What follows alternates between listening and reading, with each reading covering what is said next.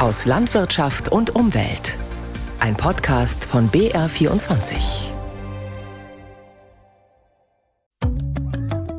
Stell dir vor, es gibt eine Tomate, die niemals matschig wird. Kein Witz, gab's schon mal. Nicht bei uns in Europa, aber in Amerika, aber auch bei uns haben sich alle fürchterlich darüber aufgeregt, weil diese Anti-Matsch-Tomate gentechnisch verändert war. Aber eigentlich ist doch das eine super Idee, oder?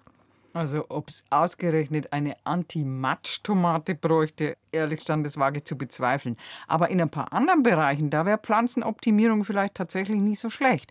Also wenn ich denke, resistent gegen Trockenheit zum Beispiel, also ich glaube, da wären im letzten Sommer ein paar Bauern in Bayern, also vor allem in Unterfranken da oben, Mais- und Getreidebauern, ehrlich gestanden, glaube ich, ganz dankbar gewesen.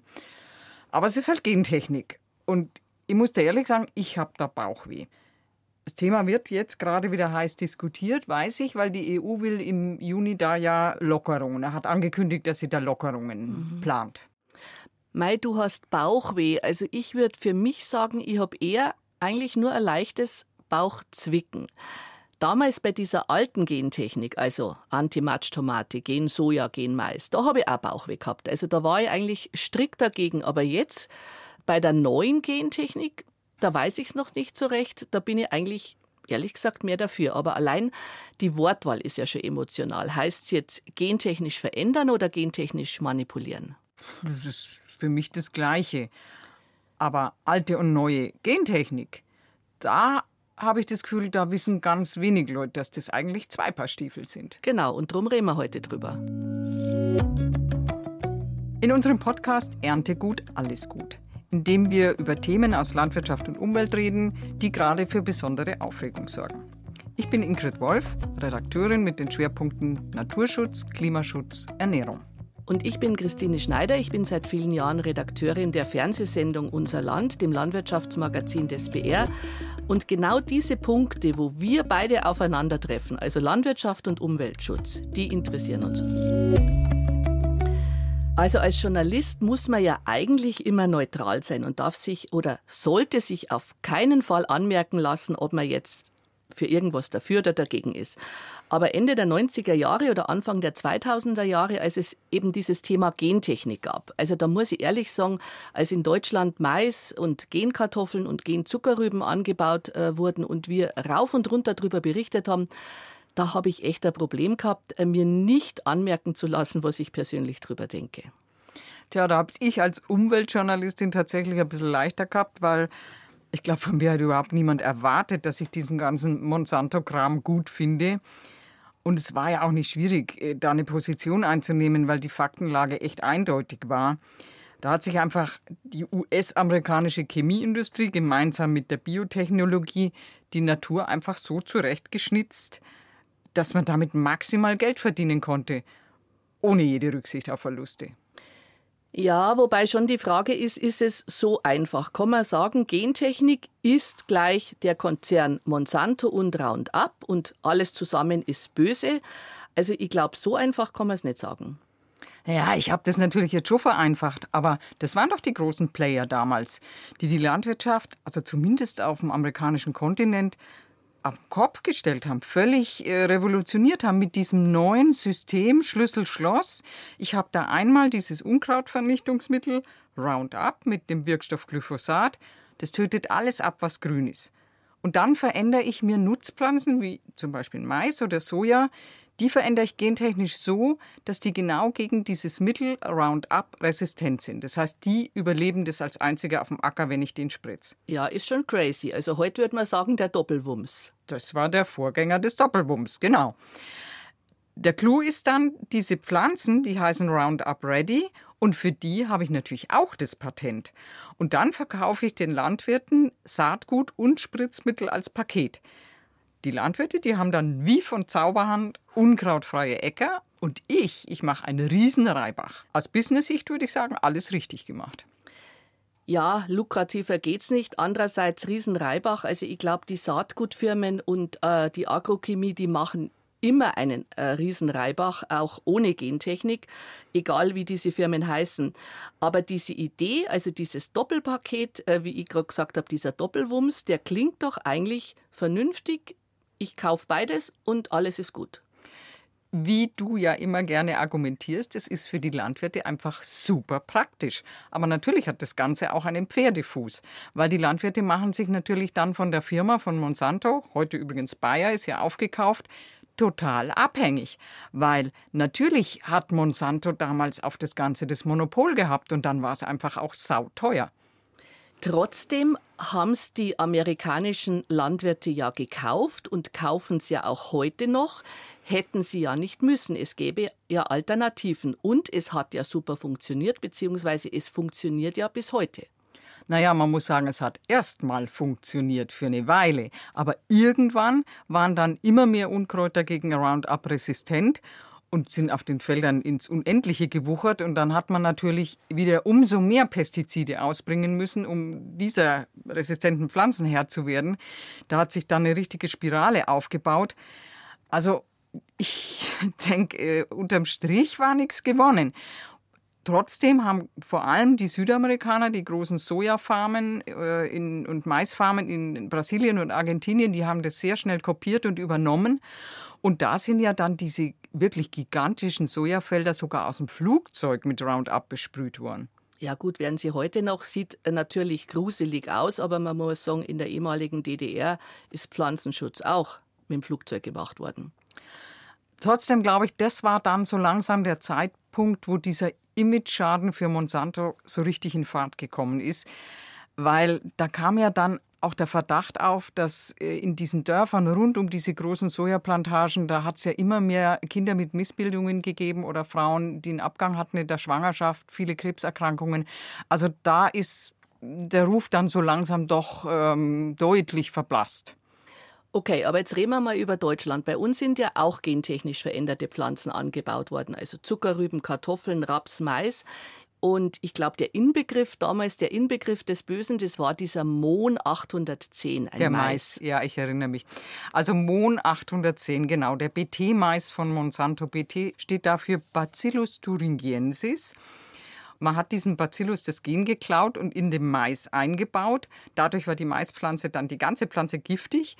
Und wenn dann der Maiszünsler, das ist ein häufiger mhm. Schädling, wenn der an diesem BT-Mais genagt hat, tja, dann ist er tot vom Stangel gefallen. Genau, aber natürlich, du hast jetzt gesagt, die Maispflanze war giftig. Die war natürlich nur giftig für den Maiszünsler, nicht für den Menschen. Und äh, ist doch eigentlich äh, praktisch, man spart sich Unmengen von Spritzmitteln. Naja, das habe ich ja gerade erklärt. Erst einmal, bis dann die Resistenzen auftauchen. Außerdem hat man in Deutschland damals, glaube ich, einfach genauer hingeschaut als im Rest der Welt.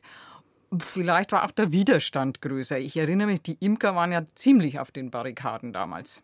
Ja, verständlich, weil man nämlich im Honig Spuren von Gentechnik gefunden hat, weil die Bienen sozusagen über die Pollen von gentechnisch veränderten Pflanzen die Gentechnik in den Honig transportiert haben. Ich weiß, da gab es einen schwäbischen Imker, der hat damals den Freistaat Bayern verklagt, weil neben seinen Bienenstöcken auf einem Staatsgut Genmais angebaut wurde. Der ist durch alle Instanzen gegangen. Ja, der Honig dürfte dann nicht mehr verkauft werden, ja. Und der Mohn 810, dieser Mais, der ist dann 2009, glaube ich, auch verboten worden, weil es hieß, das ist einfach zu gefährlich. Also ich glaube, dass das große Unbehagen, das heutzutage viele Leute beim Wort Gentechnik haben, das stammt aus diesen Zeiten.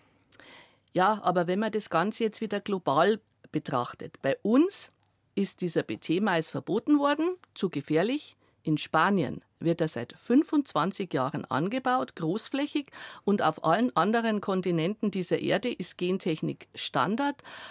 Und der Ehrlichkeit halber muss man sagen, ähm, unsere Bauern verfüttern ja gentechnisch verändertes Futter, das importiert wird. Ähm, aus Übersee. Und drum würde ich sagen, sind wir auch mit im Boot und brauchen nicht so tun, als hätten wir hier in Deutschland den Heiligenschein, weil bei uns Gentechnik verboten ist, weil wir es nicht anbauen, aber wir verfüttern es. Jetzt sind wir ziemlich in der Geschichte der Gentechnik hängen geblieben, aber jetzt reden wir mal über die neue grüne Gentechnik. Die ist ja viel harmloser. Ja, das sagst du. Ja, das, äh, da reden wir jetzt gleich drüber. Da kann man sehr schnell und absolut präzise Eigenschaften in den Pflanzen verändern. Und da verlieren wir jetzt, glaube ich, gerade den Anschluss weltweit in der Forschung. Boah, das ist jetzt gleich wieder ein ganzes Paket, was du mir da servierst. Also über das Harmlose reden wir gleich und über die Geschichte. Das war mir so wichtig, dass wir da nochmal drüber reden, weil ich glaube, man kann die aktuelle Diskussion wirklich nur verstehen, wenn man auch weiß, was da schon mal war und was in den Köpfen der Leute drin ist. So, aber jetzt sind wir in der Gegenwart. Gegenwart und Zukunft der Gentechnik. Wir reden über die neuen Genscheren, über CRISPR-Cas zum Beispiel. Und da heißt es tatsächlich von Seiten der Wissenschaft, das sei alles ganz anders als die alte Gentechnik und zwar viel besser. Genau, sagen die Wissenschaftler. Ich glaube, wir müssen an dieser Stelle jetzt schnell diesen komischen Begriff CRISPR-Cas erklären. Achtung, muss ich jetzt vorlesen. Das heißt Clustered Regularly Interspaced Short Palindromic Repeats. Weißt du, was es auf Deutsch heißt? Ähm, Nein, äh, weiß ich jetzt nicht. Ähm Aber ich bin trotzdem beeindruckt, Christine. Okay, Allein davon gut. bin ich beeindruckt. Also ist ja wurscht, das ist der Name für diese Schere. Also die Schere ist ein Enzym und damit schnipselt man in der Pflanze, also im Genom herum, fügt aber nichts Artfremdes ein. Genau, und deswegen sollen jetzt die strengen Vorschriften, die ja bisher für die Gentechnik bei uns gelten, die sollen gelockert werden. Die EU will das im Juni jetzt entscheiden. Aber die Ablehnungsfront, die formiert sich jetzt schon wieder überall und mein Eindruck ist ehrlich gesagt, die ist ziemlich groß. Äh, die Ablehnung von wem? Also es gibt Wissenschaftler, die sind nahezu alle dafür. Es gibt Landwirte, es gibt Natur- und Umweltschützer und es gibt die ahnungslosen Verbraucher, die in Umfragen sagen, ja klar sind wir gegen Gentechnik. Aber ganz ehrlich, ich behaupte jetzt mal, die meisten checken gar nicht, dass es da eben diesen großen Unterschied gibt zwischen der alten Gentechnik und der neuen Genschere CRISPR-Cas. Genau, das ist einfach, damit keiner merkt, dass CRISPR natürlich Gentechnik ist. Und deswegen gibt es auch jede Menge verschleiernder Begriffe. Also da liest du dann innovative Pflanzenzucht oder neue genomische Techniken. Also der Fachbegriff für das Ganze ist Genomeditierung. Und die zwei Wissenschaftlerinnen, die das entdeckt haben, die haben dafür sogar den Chemie-Nobelpreis bekommen. Ja, aber genau darüber wird doch jetzt gestritten. Ist es wirklich Gentechnik oder nicht? Weil wenn es keine ist, müssten natürlich die Lebensmittel auch nicht entsprechend gekennzeichnet werden. Darum geht es doch jetzt, oder? Ja, als was würdest du das bezeichnen, wenn im Genom einer Pflanze rumgeschnippelt wird? Das ist doch klar Gentechnik. Ja, so gesehen ist alles Gentechnik. Wenn ich neue Eigenschaften bei Pflanzen haben will, also zum Beispiel, dass sie äh, resistenter werden gegen Hitze oder Trockenheit, damit sie im Klimawandel besser zurechtkommen, ähm, dann muss sich das Erbgut der Pflanzen so verändern, dass das klappt. Ja, aber dafür musst du nicht im Genom rumschnippeln, weil das kann man mit klassischer Pflanzenzucht genauso kann man schon, dauert halt. Ich glaube, diese Zeit haben wir nicht. Wenn äh, die klassische Pflanzenzucht, das dauert vielleicht äh, 20 Jahre. Und äh, so natürlich, wie sich alle das vorstellen, ist es natürlich längst nicht mehr. Also mit Pfarrer Mendel, der die Regeln der Vererbung vor 200 Jahren entdeckt hat, hat das alles ja gar nichts mehr zu tun. Heute wird das Erbgut in der klassischen Pflanzenzucht auch mit äh, Chemie behandelt. Äh, es wird bestrahlt. Natürlich ist da gar nichts mehr. Das weiß halt kaum jemand und drum regt sich wahrscheinlich auch niemand drüber auf. Aber es ist keine Gentechnik, offiziell zumindest. Ja, aber das ist doch Wortglauberei. Das ist nämlich der Punkt. Das ist einfach eine Definitionsfrage. Also Erbgutveränderungen mit Hilfe von Bestrahlung und Chemie sind keine Gentechnik, die Genschere schon. Aus meiner Sicht ist es nicht logisch, aber ja, ist halt so. Also bei mir muss ich dir ehrlich sagen, da bleibt jetzt einfach trotzdem so ein mulmiges Gefühl. Wenn ich mir überlege, das ist so punktgenau, so präzise, diese neue Methode. Da schnippelt man sich jetzt eine Pflanze nach Wunsch zurecht und was ist dann das nächste? Dann mache ich an den Tieren rum und wie es dann noch weitergeht, da mag ich überhaupt nicht drüber nachdenken. Naja, das ist halt wie immer, neue Technologien kannst du zum Guten oder zum Schlechten nutzen. Aber erstens wird die Genschere bereits weltweit angewandt und die Technologie kannst du nicht mehr zurückholen. Und zweitens bin ich der Meinung, müssen klar solche Dinge halt dann gesetzlich geregelt und überwacht werden. Das ist ja bei der sogenannten roten Gentechnik, also der Gentechnik in der Medizin, ist es ja auch so. Also ich weiß nicht, die, die, die klassische Pflanzenzucht, die bewegt sich einfach innerhalb der bestehenden Regeln und innerhalb unseres natürlichen biologischen Systems. Und wenn man diese Regeln jetzt komplett umgeht, wenn man da was ganz Neues macht, weiß man dann, wie die Ökosysteme darauf reagieren? Also ich glaube, das kann niemand wissen. Gut wie immer, die einen sind dafür, die anderen sind dagegen. Ich sage jetzt mal ganz provokativ, mit vollem Bauch kann ich leicht dagegen sein, aber es müssen ja irgendwie momentan über 8 Milliarden Menschen und es werden 10 Milliarden, müssen ernährt werden. Das heißt, man braucht höhere Erträge. Darum verstehe ich nicht, dass so viele dagegen sind, so wie du. Ich bin da noch nicht entschieden. Aber es sind viele dagegen, da hast du recht. Also es ist wirklich die gesamte Biobranche dagegen, alle Natur- und Umweltschutzverbände, die Verbraucherzentralen, die Grünen und haben am Anfang schon gesagt, große Teile der Bevölkerung. Wer ist denn eigentlich dafür, so wie du? Ich habe ja auch noch gar nicht gesagt, dass ich hundertprozentig dafür bin, aber auf alle Fälle mehr wie du. Aber wer ist dafür? Zum Beispiel die renommiertesten Wissenschaftler Deutschlands von der Leopoldina, die sind sich einig, dass wir diese neue Technologie im Kampf gegen den Klimawandel brauchen oder dass die, diese neuen Pflanzen einfach helfen würden, weil sie vielleicht hitze- und trockenresistenter sind, weil sie weniger Dünger brauchen. Und was spricht dagegen? Einerseits das mit dieser größeren Widerstandskraft gegen den Klimawandel, äh, die besseren Erträge, das höre ich jetzt ehrlich gesagt seit 20 Jahren. Und so einen richtigen Durchbruch habe ich wirklich eigentlich noch nirgendwo gesehen. Und da stecke ich jetzt echt ein bisschen in der Zwickmühle, weil ich natürlich schon auch sehe, dass uns in Sachen Klimawandel einfach die Zeit davonläuft. Vielleicht muss man in dem Fall die Risiken einfach gegeneinander abwägen. Genau, und der Rest der Welt nutzt die neue Technologie ja schon. Also Amerika, Afrika, Australien, China, Indien, Japan, alle machen das schon, nur wir halt wieder nicht. Und unsere Wissenschaft bleibt auf der Strecke. Aber weißt du, wer noch für die Nutzung dieser Genschere ist? Der Schweizer Agrarwissenschaftler Professor Urs Nickli, das ist ja der Ökopapst schlechthin und Vordenker des Biolandbaus in der Schweiz. Der Herr Nickli, ja, ich erinnere mich, der hat ja sogar gesagt, dass die neuen gentechnischen Methoden eine Riesenchance für den Ökolandbau wären. Und dafür hat ihn die eigene Branche ehrlich gestanden fast gelüncht.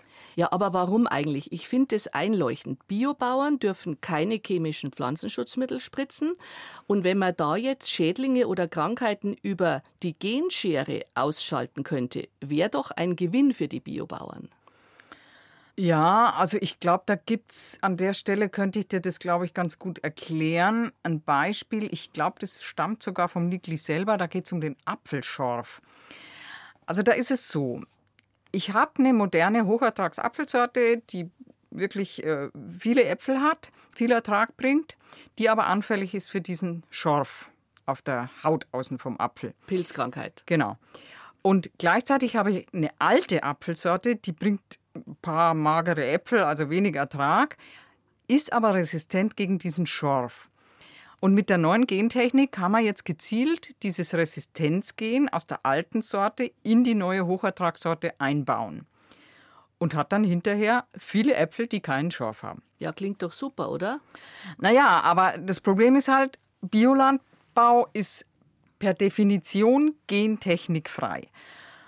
Und deswegen ist ja auch die Angst in diesem Lager, sage ich jetzt mal, oder in dieser Gruppe, in diesem Bereich am allergrößten, weil eins ist natürlich auch klar, ein Nebeneinander von Gentechnik, Landwirtschaft und Biolandbau, das geht einfach nicht.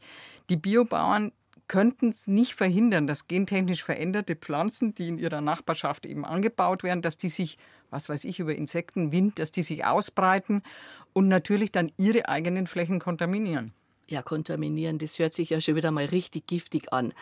Aber man könnte ja die Definition ändern. Jetzt sind wir wieder bei diesem Wort, dass es eben nicht als Gentechnik definiert wird und schwupps werden die Bedenken der Biobauern gelöst.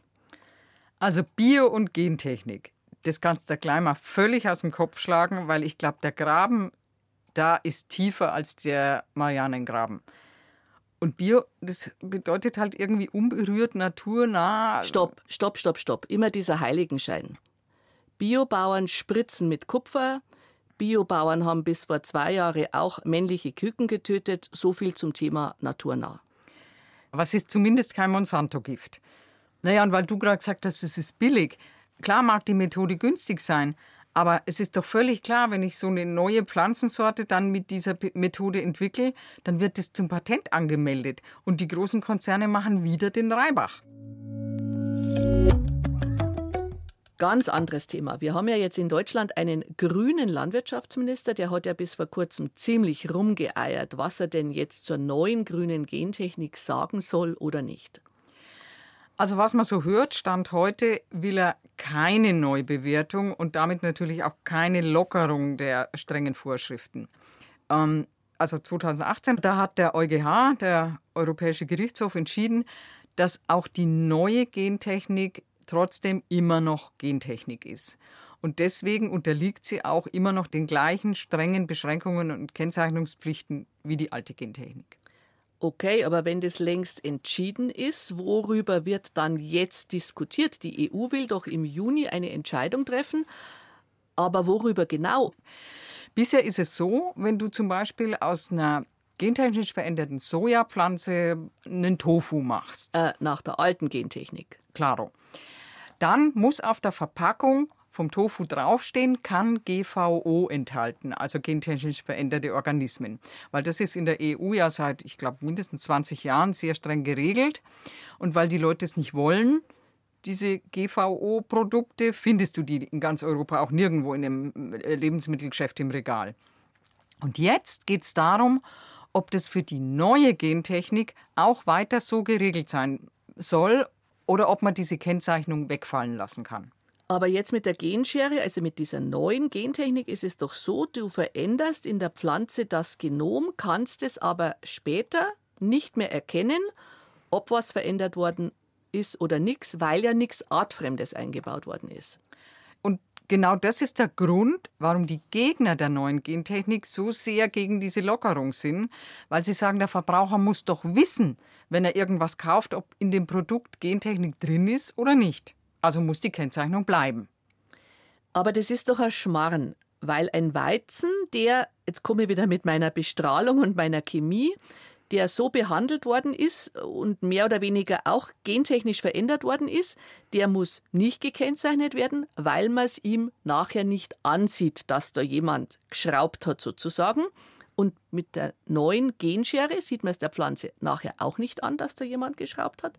Also kann man auf die Kennzeichnung verzichten, sagen die Befürworter. Genau. Und dann Mai, muss man sich halt darauf verlassen, dass die EU das ordentlich prüft in diesem Zulassungsverfahren, ob das auch wirklich niemandem schadet und äh, niemandens Gesundheit gefährdet. Aber wie soll denn ein normal denkender Mensch diesen Streit der Gelehrten überhaupt noch kapieren? Wobei man ja sagen muss, muss mich korrigieren. Die Gelehrten streiten ja gar nicht. Die Gelehrten sind sich ja einig, wir sind eigentlich für diese neue grüne Gentechnik. Also ein paar, muss man sagen, gibt es schon, auch auf Seiten der Wissenschaft. Nicht viele, aber ein paar schon. Okay, aber was, ich, was jetzt schon komisch ist, wenn es um Artenschutz und Klimaschutz geht, da hören wir alle auf die Wissenschaftler und auf die Gelehrten. Und wenn es aber um neue Gentechnik geht, dann sagen wir, äh, interessiert uns nicht, was die sagen. Äh, wir haben seit 20 oder 30 Jahren ein schlechtes Bauchgefühl von Monsanto und Co. Und darum sind wir dagegen. Wir haben vorhin auch über Bioanbau und die Umweltverbände geredet. Wie sich der Bauernverband positioniert, das kann ich mir, glaube ich, denken. Ja, der Bauernverband hat vor Jahren schon ein Positionspapier veröffentlicht und sagt, wenn wir die Welt ernähren wollen und wenn die Pflanzen, die Nutzpflanzen den Klimawandel aushalten sollen, dann brauchen wir diese neue Technik. Also klare Aussage, kein Rumgeeire. Muss ich ehrlich sagen, finde ich gut, denn was ich nicht gut finde, das ist dieses ewige, ah, muss man mal schauen, müssen wir diskutieren, müssen wir noch mal abwägen. Das tun wir ja seit vielen Jahren, während alle anderen längst Nägel mit Köpfen machen. Also ich sehe das genau andersrum. Ich verstehe das schon, dass die Leute Angst haben. Also, dass der Mensch da lieber Gott spielt. Ja, der Mensch spielt immer Gott. Der Mensch macht sich die Erde untertan, das ist so. Ja, ob er das tun soll, kann man, darüber kann man halt diskutieren. Aber wenn dann der quasi gesamte Chor der europäischen Wissenschaft, wenn die alle sagen, wir brauchen das, es ist nicht gefährlicher als normale Zucht, dann sollte man das, finde ich, schon ernst nehmen und sich damit auseinandersetzen, so kompliziert das Thema auch ist. Genau, da sind wir uns jetzt einig. Ich muss jetzt noch eins loswerden. Jeder kann natürlich dagegen sein, völlig klar. Aber was ich echt bescheuert finde, das sind diese Proklamationen, wir sind ein gentechnikfreier Landkreis. Das war ja vor 15 Jahren überall in Bayern angesagt, da sind überall diese Tafel rumgestanden und jetzt kommen schon wieder welche, um die Ecke zum Beispiel der Landkreis Miesbach. Ja, aber was findest du jetzt daran so bescheuert? Das ist doch eigentlich gut gemeint. Die Leute haben halt Angst, sind halt überzeugt davon, dass die Gentechnik kein Segen ist.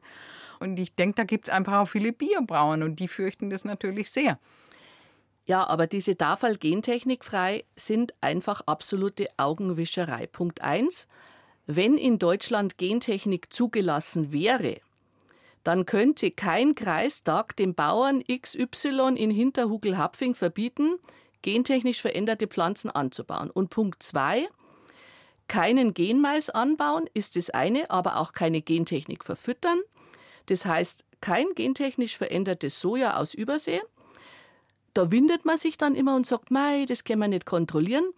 Was soll dann so ein DAFAL GVO-freier Landkreis? Da verarscht man die Bevölkerung. Das scheint dich ja gescheit zu ärgern.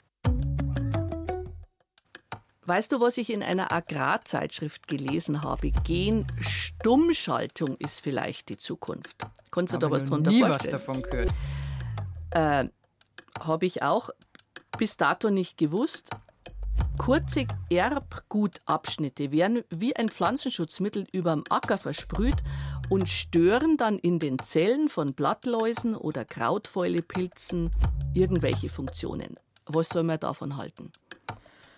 Also ehrlich, das kann ich nicht beurteilen. Da weiß ich einfach zu wenig drüber. Müssen wir, glaube ich, abwarten. Vielleicht machen wir in 20 Jahren einen neuen Podcast zu dem Thema. Gute Idee. Aber jetzt machen wir mal einen Deckel drauf. Zu welchem Schluss kommen wir jetzt? Wir haben beide Bauchweh. Du ein bisschen mehr. Ich fast überhaupt nicht. Äh, weil ich der Meinung bin, man sollte der neuen grünen Gentechnik schon eine Chance geben. Wobei du hast das ja vorher schon gesagt. Wo führt das hin? Werden wir in Zukunft nicht nur Pflanzen, sondern auch Tiere verändern? Aber da mag ich jetzt gar nicht mehr drüber nachdenken, liebe Frau Wolf. Nee, also das Fass machen wir jetzt definitiv nicht auf, Frau Schneider. Wenn ihr noch Fragen oder Anregungen habt, dann schreibt uns eine Mail an unserland.br.de oder schickt uns eine Nachricht auf unseren Facebook-Kanal Unser Land.